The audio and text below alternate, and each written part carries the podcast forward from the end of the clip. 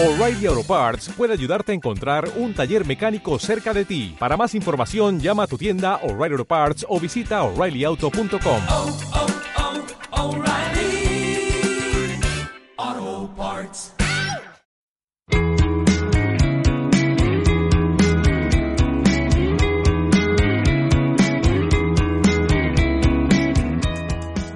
buenas noches, muy buenas tardes, amigas y amigos de Radio Gatucauye. Estamos hoy día en un nuevo programa, hoy sábado, eh, desde las 16 horas estamos ya transmitiendo este programa en el marco del Festival Caudal.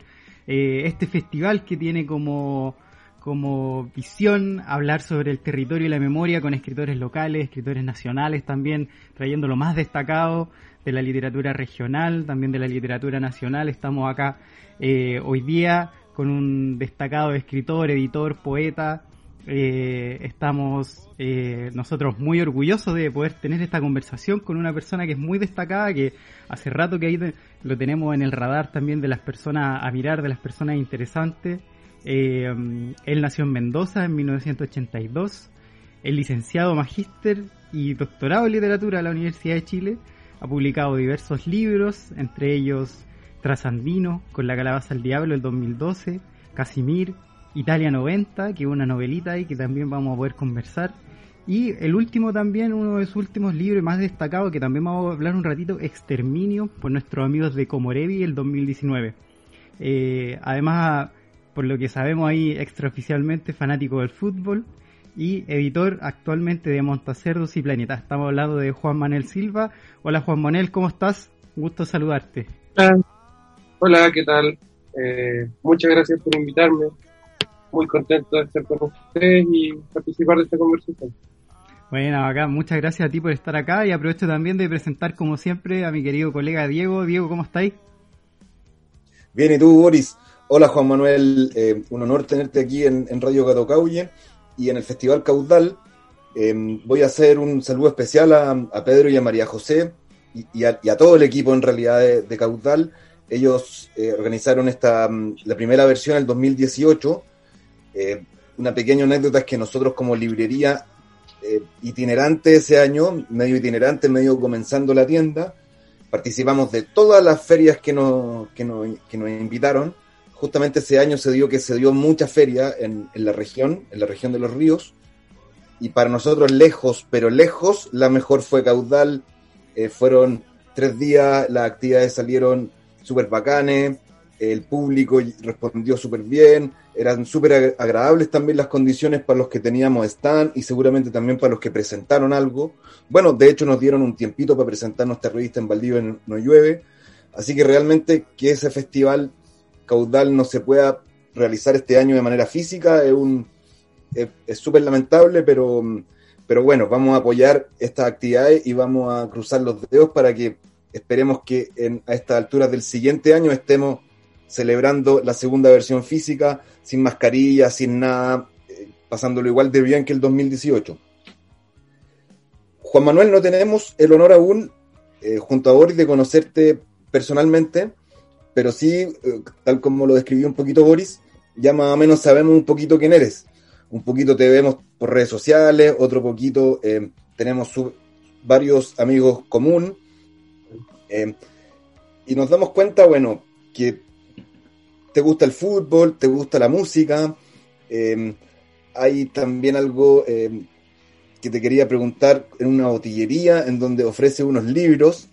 Entonces, bueno, partiendo, ¿qué es eso de tener libros en una botillería?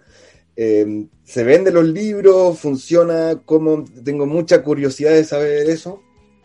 Sí, Lo es- segundo, a, pro- a propósito de lo mismo, es un poquito preguntarte y que me respondas más como poeta, ¿quién, quién es poeta hoy día? ¿Quién es poeta hoy día? Eh, ¿Es alguien que responde a una herencia eh, de la poesía chilena? ¿O es alguien que quizás tiene un poco más de, de gustos eh, vinculados al pop o a lo que sea? Aquí estoy viendo en tu, en tu Zoom una guitarra detrás, no se va a ver en el Spotify, pero eso, quiero primero saber lo de la botillería y luego que me responda un poquito qué, qué crees tú que, que hace un poeta, cómo se conforma un poeta hoy día. Oye, Hola, no nos conocimos la vez que yo estuve en Valdivia, pero desde luego la próxima vez que vaya nos tenemos que conocer ahí, pasaré por la librería, ojalá que sea y coincida con la próxima organización de la Feria Caudal, estaría súper bueno ir, porque bueno, conozco a los organizadores, trabajé eh, con María José en la edición de su libro, eh, de un libro que sacó hace, una, hace un tiempo, un ensayo eh, muy interesante por la editorial Las Tarres, un poeta de la generación del 38. Y con Manuel Naranjo nos conocemos hace un montón de años por la universidad y por distintas cosas. Fuimos compañeros en la universidad, en el pregrado. Estaría bueno volver y conocernos en persona. Con respecto a las preguntas, eh, la primera pregunta es muy fácil de responder, tiene que ver con cuestiones biográficas, porque la botillería, esa en la que vendemos los libros de Montacerdo, es la botillería que armó mi papá hace un par de años. Eh, mi papá era vendedor de, de, de distintos tipos de alcohol. Eh, y trabajaron, trabajó en una distribuidora mucho tiempo, ese negocio como que se vino abajo a final de los 90 y se metió a administrar primero una botillería, luego eh, compró la patente y luego terminó comprando el local. Ajá. Y eh, bueno, mi papá falleció hace un par de años y quedamos, quedaron como trabajando mi mamá, mis hermanos y yo a veces, ya cada vez casi, casi, casi no voy, en realidad no voy. eh, pero evidentemente hay una relación con el espacio. Yo trabajé en esa botillería mucho tiempo de cajero, alrededor de siete años, mientras estudiaba el magíster y, y empezaba, creo, el doctorado. Creo que con, sí, haber sido como por ahí que dejé de. Y lo que ocurrió fue sencillo, nosotros en la pandemia nos dimos cuenta de que necesitábamos lugares para vender los libros y estaban todos los lugares cerrados y los únicos lugares que podían abrir en esos momentos eran farmacias y expendios de, de, de comida.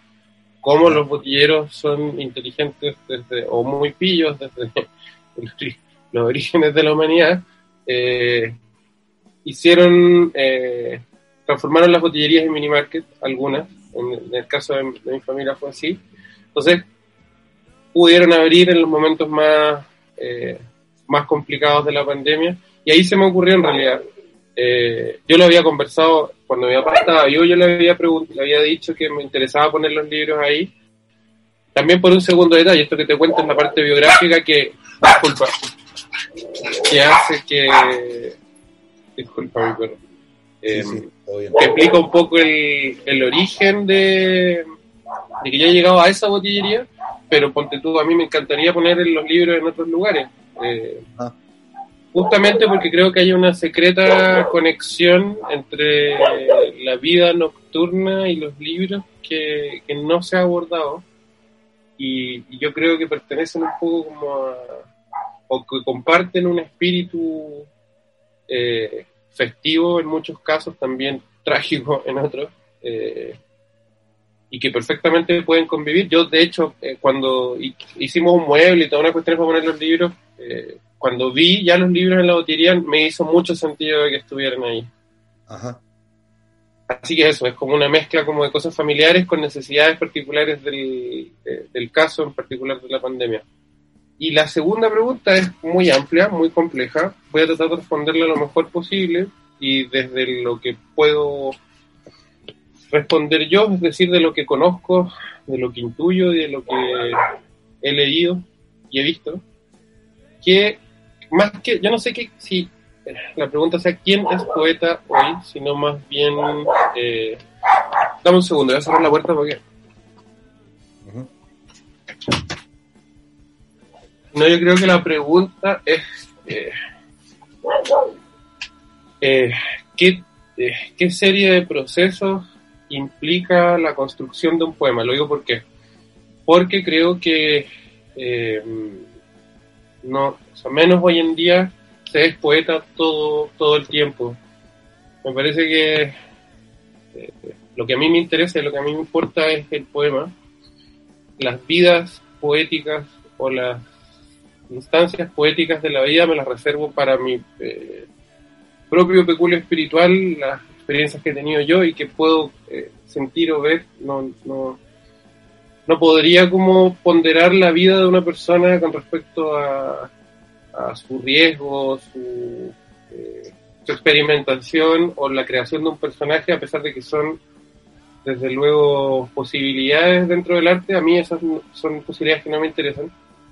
Ajá. Y que lo que respecta al poema mismo, que creo que es lo que hace un poeta, eh, y que el poeta es poeta en la medida que escribe poemas, es decir, que es poeta cuando está escribiendo poemas y no cuando se sube a la micro, eh, no cuando va a pagar las cuentas al banco o no cuando eh, va a saludar a sus familiares a un cumpleaños. Eh, creo que ese rol del poeta, que cuando está escribiendo y su función, tiene que ver primero, como tú bien dices, con la tradición, pero con la tradición en general, diría yo, con, con todos los momentos de la historia del hombre en que se ha dicho que un fenómeno de arte verbal es poema o corresponde a, a esta noción de género que es eh, la poesía.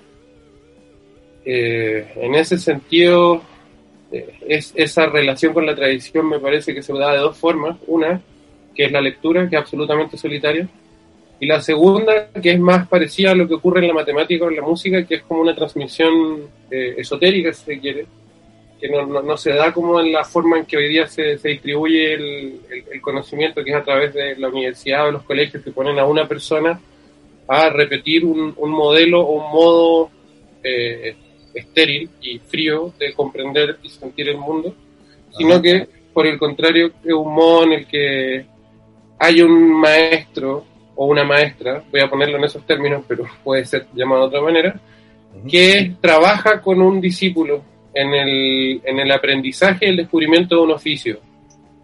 Eh, digo, el taller existe en pintura, existen, se ha, tomado como metáfora para hablar del, del, espacio en el que se desarrolla un oficio. Y es curioso porque eh, yo no sabía esto de los matemáticos, pero los matemáticos, los matemáticos pueden leer como su, su eh, la tradición de la que vienen a través de los profesores que le hicieron clases y en general pueden retroceder mucho hacia atrás igual que los músicos. Si te hizo clase un pianista tal que estudió con tal persona, tú puedes retroceder, no sé, hasta Chopin, por ponerlo en un caso. Y a eso en poesía no, no se ha hecho, pero yo sé que se podría hacer. Eh, y no sé, te voy a poner un ejemplo eh, tonto, bien tonto, pero que es útil para, para eh, ¿cómo se llama? graficar esto.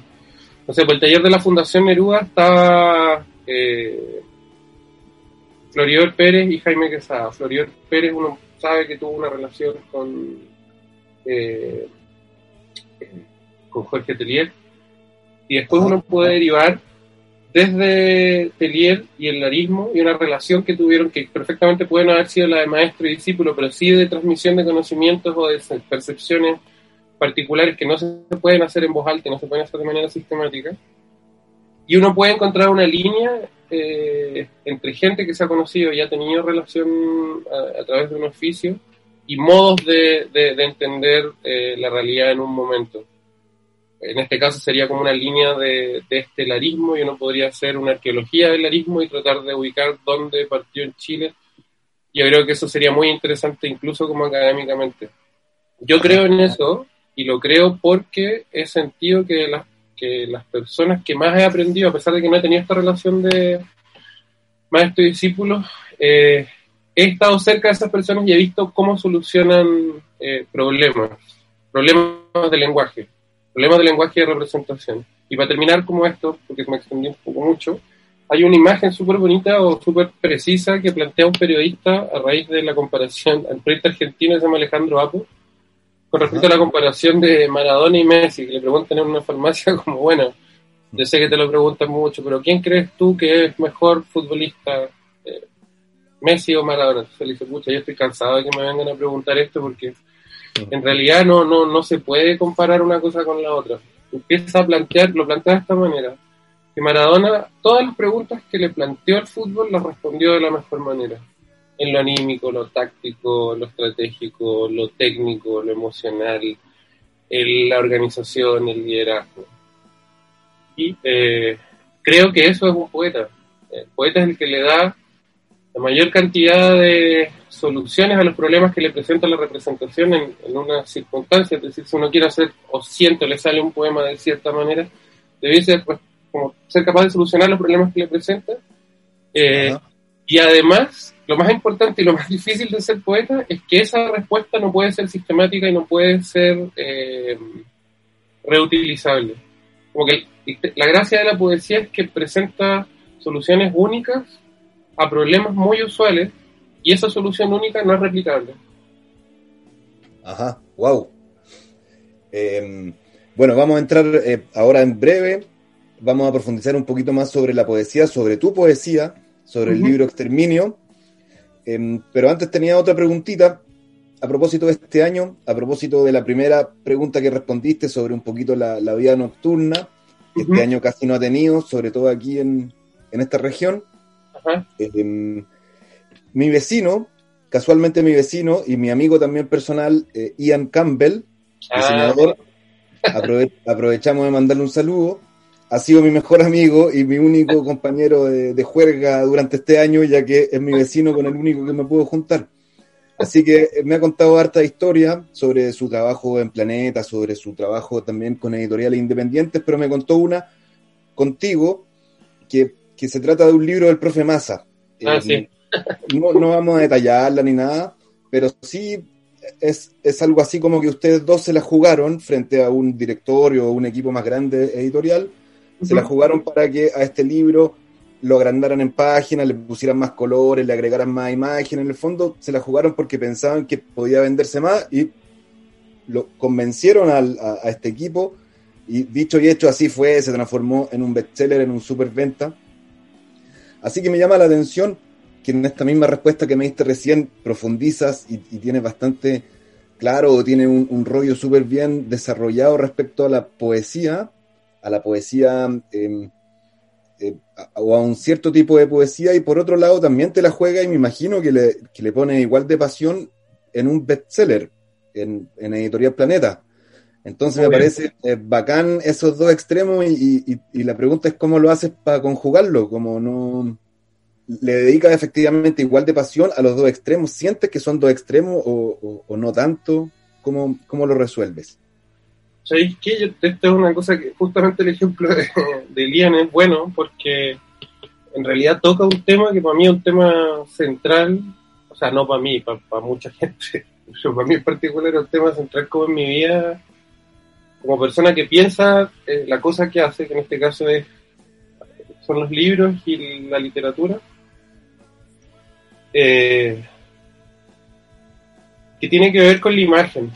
Eh, lo que pan- planteaba en relación al, libro del profesor Massa es súper interesante porque en realidad ni siquiera fue una, ni siquiera fue un enfrentamiento, sino que fue un diálogo de apertura de, de apertura del juego, porque en realidad lo que hicimos fue eh, probar con un libro que, que era una apuesta, como tantas apuestas del año, Ajá. y en todas las apuestas del año uno trata de hacer el mejor libro posible, escuchar al autor, escuchar el concepto, escuchar los, las historias que están en el libro y tratar de llevar eso a un estadio como de expresión más, más expedito, más directo.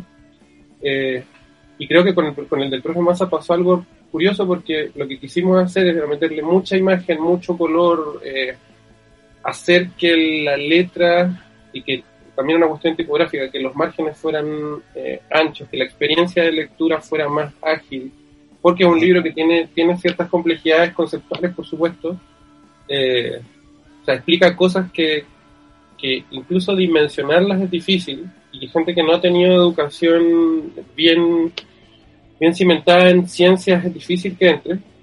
Entonces fue como divertido meternos en eso y medio que de chiripa darnos cuenta que podía funcionar. Eh, en general las campañas heroicas se cuentan después de que uno vuelve y que les fue bien.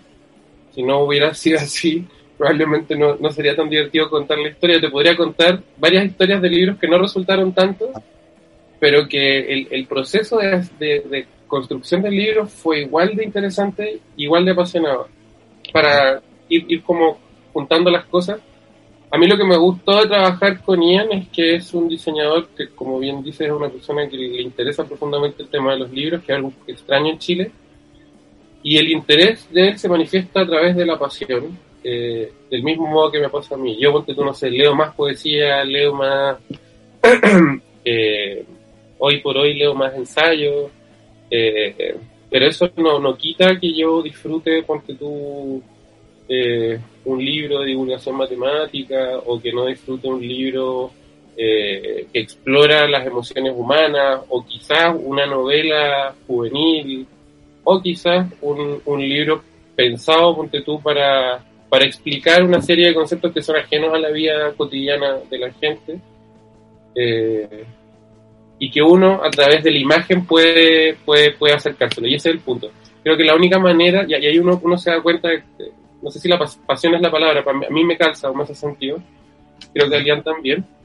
No sé si con todas las personas o con todos los editores igual, eh, pero lo único, lo, lo uno, lo que uno quiere cuando, cuando uno trabaja en, esto es que los libros lleguen a ser lo, lo, lo que las personas que estamos trabajando en ellos imaginamos en un primer momento y eso es súper difícil y una de las herramientas es esta de la imagen que es en el fondo eh, ponte tú. Eh, la imagen de hecho del, del- del título del profe Massa somos polvo de estrellas es una frase bien recurrente en los libros de divulgación científica. Eh, la han planteado muchas personas, Carl Sagan en, en Cosmos, la, la nueva versión de Cosmos también lo plantea Neil deGrasse, en el libro Neil deGrasse también lo plantea así. Pero la construcción, de hecho, eso, decir, somos polvo de estrellas y que el nosotros esté en el somos, que el somos es una es un palíndromo, como que se ve, se, se siente como una totalidad, se siente una totalidad inclusiva, además suena bien, eh, implica lo macrocósmico con lo microcósmico, eh, incluso en el título uno, uno encuentra ese tipo de aciertos, eh, y bueno, estos aciertos a través de la imagen, o no sé, explicaciones de cosas muy complejas que se logran a través de imágenes, ya sea verbales o, o visuales, eh, claro, uno puede medirlo, siendo bielcista, uno puede medir siempre todo a través de los resultados, pero yo prefiero pensar en los procesos, como que yo hago todos los libros igual, desde el libro de poesía que edito con Montocerdos hasta el libro de moda que edito en Planeta. Primero que nada me tienen que gustar los libros y me tienen que convencer a mí. Yo no soy como un cocinero, yo no le, no le daría de comer algo a alguien que yo no comería. Si yo no puedo leer, de partida lo tengo que leer yo primero y me tiene que parecer interesante. Y creo ser una persona bastante jodida con los libros, entonces como que eh, cuando recomiendo algo lo recomiendo de corazón a pesar de que no sea lo que inicialmente yo buscaría en una librería. ¿cachai? Siempre creo que estoy haciendo cosas que de alguna manera se conectan con cuestiones que creo que pienso. Juanma, y en, en ese sentido, eh, como eh, entrando un poquito, también vinculándolo con tu libro, con Exterminio, eh, hay, sobre todo la- en, unas palabras al margen que tienes, tienes como una, una noción sobre la memoria, sobre el recuerdo.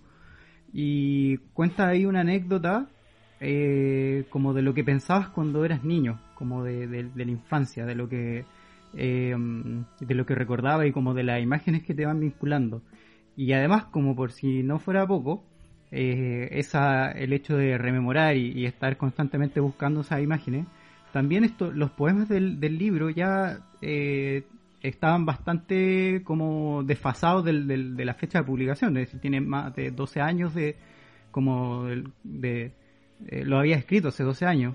Entonces, en, en ese sentido, preguntarte cómo crees tú que, que trabaja la memoria, no solamente en, en el sentido como, como sagrado que a veces le, le- le damos, sino también en el sentido mucho más cotidiano, mucho más infantil, eh, donde, donde trabajan otras sensibilidades.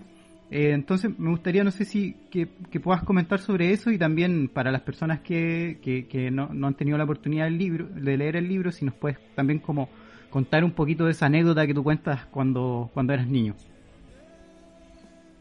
Sí, me acordé ahora eh, del- ¿cómo se llama? Del, del libro que hicimos con la María José, que es sobre Luis Omar Cáceres, el libro de los creacionistas, si lo pueden pillar, búsquenlo porque está súper bueno.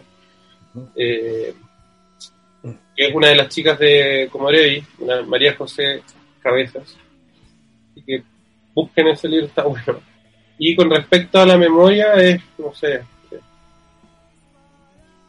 es casi todo, ¿no? Como que la vida pasa, la vida es- funciona como un cierre, pasa, pasa en un sentido y en el- ese sentido en general o siempre provoca pérdida. Eh, y vuelvo a conectar con lo anterior, lo que quedan son imágenes, la disposición de las imágenes en general o, o- muchas veces se, se da a través más del inconsciente que de lo consciente. Eh, y en relación a la infancia, creo que, que es mientras a medida que va pasando el tiempo y sobre todo en circunstancias como esta en las cuales uno siente que, que está perdiendo el tiempo encerrado, que se pasan los años, como se pasó este año, que uno perdió este año, por ejemplo. Eh, para mí, al menos en ese libro en particular, la memoria remitía a, a una serie de, de imágenes verbales de cerrazón, de, eh, de encierro, de destrucción, de enfermedad, que es súper raro decirlo porque yo eh, no lo había leído hasta que el editor Manuel Naranjo me pidió si tenía un texto y yo me acordé que este texto él lo había leído en su momento y le había gustado, se lo mandé. Y luego lo empezamos a rearmar y salió el año eh, el año 2018 y eh, bueno, después vino este 2019 tan extraño.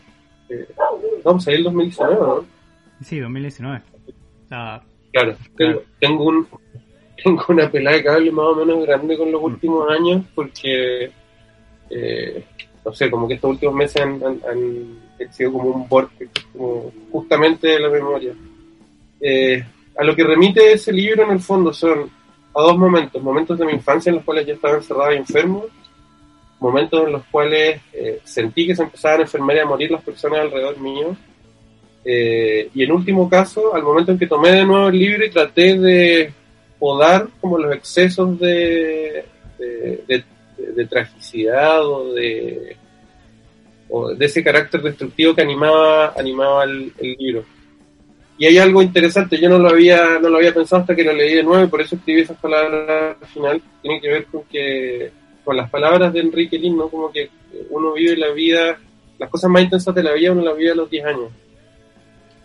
Y si yo hago memoria, sí, pues por ahí está todo, por ahí está todo, entre el año 92, y eso se conecta por supuesto con Italia 90, eso se conecta con Trasandino también, eso se conecta por supuesto con muchas imágenes de Casimir, se conecta con muchas imágenes de los animales de ornitomancia y de historia natural.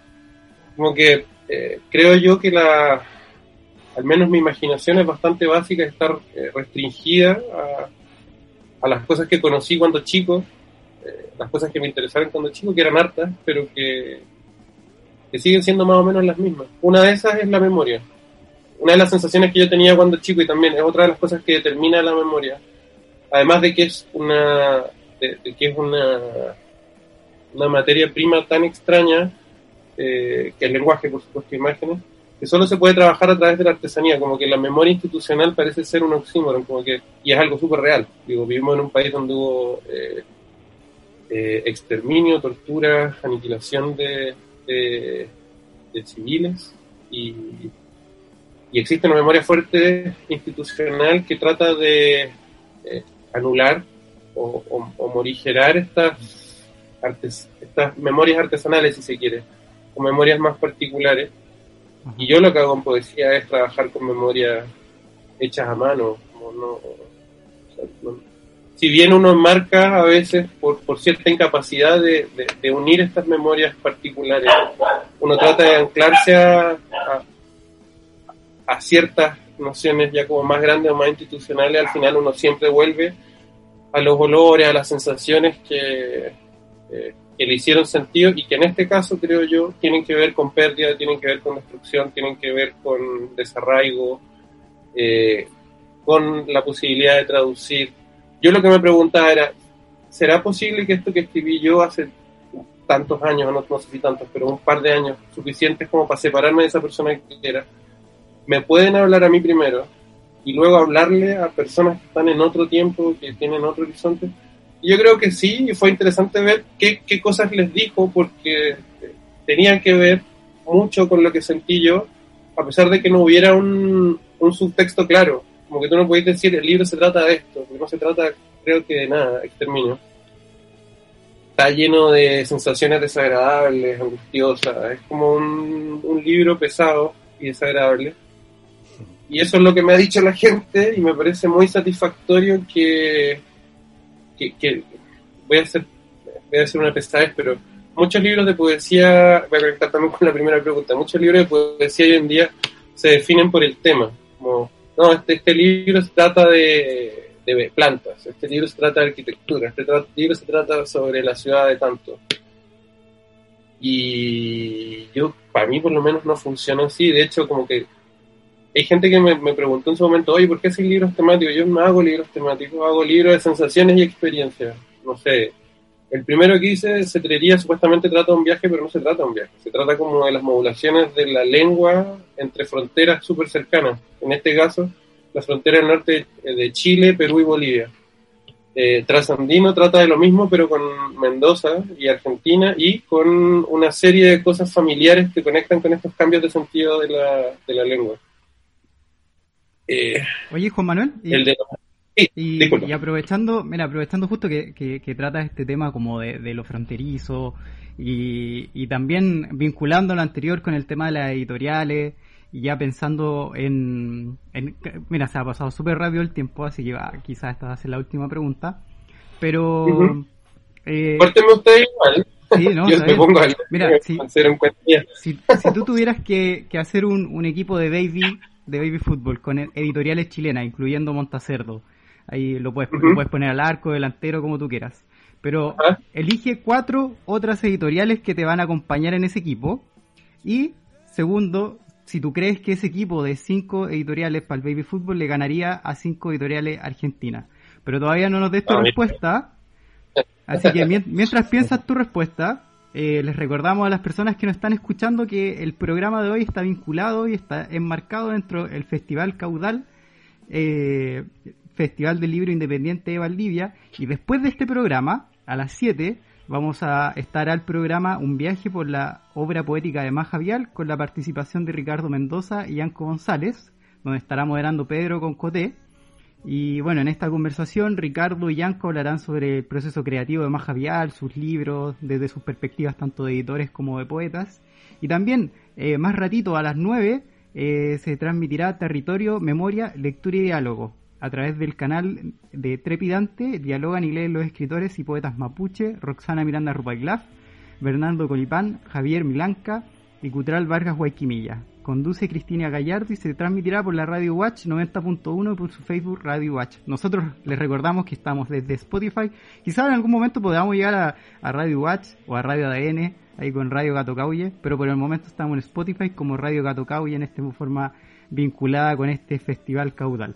Y ahora entonces vamos con Juan Manuel, le teníamos esta pregunta, así que eh, dale Juan Manuel, te escuchamos cuál sería tu, tu equipo de baby, baby editoriales chilenas y si este le ganaría o no a uno argentino, está, está peleado. Yo creo que puede ser de, de futbolito también, por, por, por si Eso estaba acaso. pensando, eso estaba pensando. ya es- Oh. Lo que pasa es que yo tengo un equipo ya. Puedes tirar a la banca igual.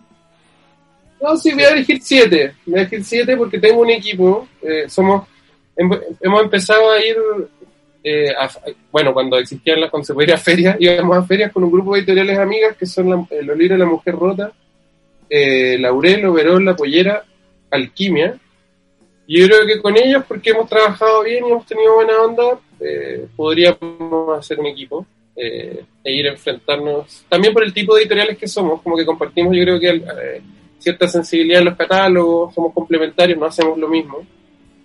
Eh, y pondría de técnico, o sea, sería un baby con una, una reserva y pondría de técnico a la calabaza del diablo, que es como Ah, Como cebollita, ¿eh? Sí, sí. Marcelo, Marcelo Montesino es como. Sí, pues como. No te diré que es un Bielsa porque no habla. no le gusta hablar, pero. Pero sí, es como un maestro secreto de la edición. Eh, y, trabajan muchos amigos queridos en la calabaza y siempre hay una muy buena relación con ellos. Y con los argentinos, no sé, ¿eh? yo creo que estamos muy lejos. Muy lejos eh, en muchos sentidos, no solo como en el, en el práctico del, de lo material de los libros, la cantidad de libros, el tipo de libros, sino con el sentido que se le da a la edición. El, el nivel de profesionalismo que tienen en Argentina también por el tipo de mercado y por el, el tiempo que han tenido ellos, eh, que es el siglo XX entero, eh, el desarrollo, crecimiento, caída, reconstrucción, caída, reconstrucción, caída, reconstrucción de su industria editorial, que es muy fuerte. O sea, no... Eh, no sé, editoriales independientes que salieron como con nosotros, sí, yo creo que podríamos compararnos y andaríamos bien. Pero. y empataríamos y funcionaría como la, la comparación, pero.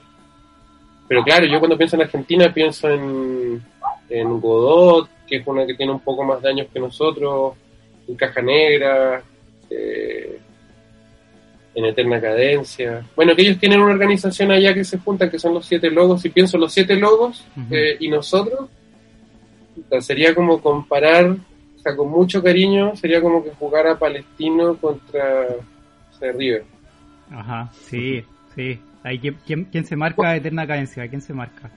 Ahí está No, yo, me, yo me tiraría- yo soy central, así que me tiraría a marcar Eterna Cadencia, intentaría.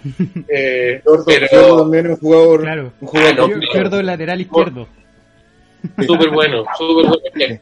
Yo, además, con los chiquillos que estamos en esta agru- agrupación y con otros, hemos conocido a los editores afuera y cachamos la magnitud de las cosas que hacen, los libros que van a comprar. Es, es otra cosa. Yo creo que quizás en un par de años puede ser, pero también Chile no va a crecer. Chile es lo que es.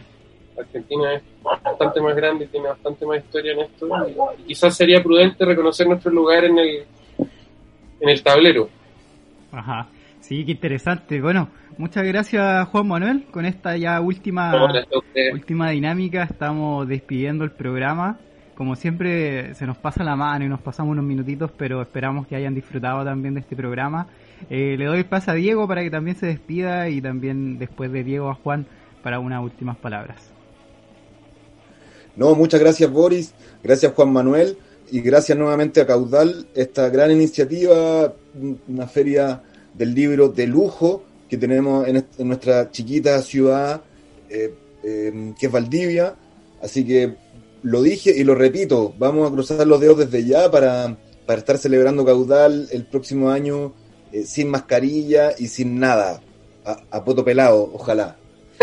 Eh, Juan Manuel, muchas gracias, muy interesante la conversación, dan ganas de, puta, realmente dan ganas de seguir ahora, profundizar en cada una de las cosas que pusiste, pero, pero quizás está bueno para uno imaginarse más o menos hacia dónde van tus reflexiones, es, es como una, una primera, un segundo cambio que le pusiste, seguro que tenía una tercera, cuarta y quinta, así que muy agradecido por tus reflexiones y también agradecido de ti, compañero Boris. Dale Juanma algo para, para cerrar. Sí, no, muchas gracias. Mandarle, eh, darle de nuevo las gracias a Comorevi, eh, a la gente que estuvo el año pasado en el lanzamiento, que fue muy bacán. Bueno, estaba más Javier, una gran pena eh, que no esté con nosotros. eh, una gran cosa que, que se la lea, que se la siga leyendo, que se la lea cada vez más. Así que eso, saludos a la, gente de Comorevi, lean los libros de Comorevi, cómprenle al gato Cauye y eso, nos veremos pronto. Genial. Les recordamos entonces a todas nuestras las personas que nos están escuchando que eh, pueden seguir las actividades de Festival Caudal en el Facebook de Caudal Festival del Libro Independiente de Valdivia. También pueden escuchar esta radio en Spotify como Radio Gato Cauye y pueden seguir a las redes sociales del gato en Instagram y en Facebook como Los Libros del Gato Cauye. Eso, nos vemos en un próximo capítulo y hasta pronto. Chao. Chao.